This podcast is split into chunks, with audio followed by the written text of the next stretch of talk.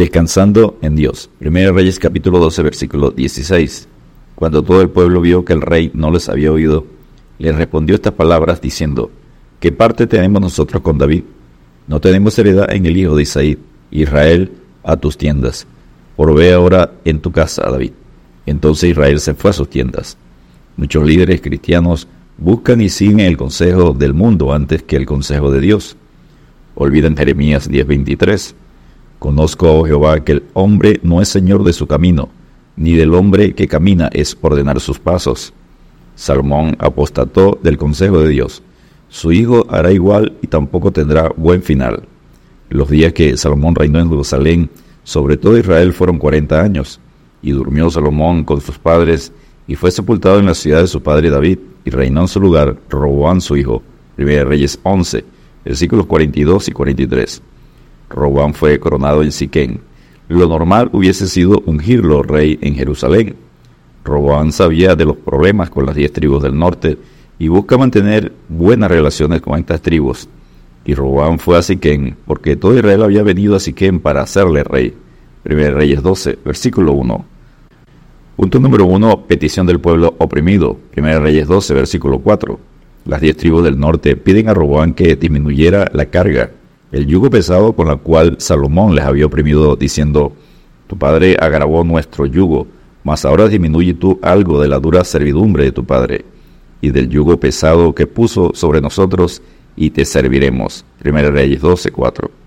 Salomón perdió la visión y la sabiduría de Dios porque siguió a los ídolos volviéndose en opresor de su pueblo, y esto era prohibido. No oprimirás al jornalero pobre y menesteroso, ya sea de tus hermanos o de los extranjeros que habitan en tu tierra dentro de tus ciudades. Deuteronomio 24:14. Posiblemente usted tenga un patrón, jefe opresor, pero tristemente pasa también en las iglesias que líderes y pastores se vuelven opresores del pueblo, lo cual es una señal que han dejado, se han apartado de Dios. Jesucristo nos recuerda, lleva mi yugo sobre vosotros, porque mi yugo es fácil y ligera mi carga. Mateo 11, versículos 29 y 30. Pablo aconsejó en el contexto de no ser esclavos de los mandamientos de los hombres que se enseñorean, oprimen y abusan de la fe de la iglesia. Está pues firmes en la libertad con que Cristo nos hizo libres, y no estáis otra vez sujetos al yugo de esclavitud. Galatas 5.1. Punto número 2. Buenos y malos consejos. 1 Reyes 12, versículos 6 al 11. Robán, el rey inexperto, pide consejo para responder la petición del pueblo oprimido por su padre Salomón. Robán pide consejo a los ancianos, personas de mucha experiencia en 1 Reyes 12, versículos 6 al 9. Robán desechó el consejo de los ancianos sabios. Es importante buscar consejo cuando no sabemos qué hacer. Donde no hay dirección sabia, caerá el pueblo.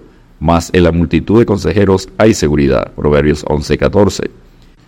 Dios usó a Jetro para aconsejar a Moisés cómo delegar en Éxodo 18, versículos 13 al 27. Moisés hizo caso del consejo y le fue bien. Es el primer consejo sabio y ejemplo de cómo hacer un organigrama para organizar, delegar y gerenciar cualquier institución, empresa, organización. Número 2. Robán pidió consejo a los jóvenes que se habían criado con él en 1 Reyes 12, versículos 8 al 11. Los jóvenes sin experiencia aconsejaron mal a Robán diciendo, ahora pues mi padre os cargó de pesado yugo, mas yo añadiré a vuestro yugo mi padre os castigó con azotes, mas yo os castigaré con escorpiones. 1 Reyes 12:11. Recordemos siempre que el mejor consejo es el de Dios, porque el consejo de Jehová permanecerá para siempre. Salmo 33:11.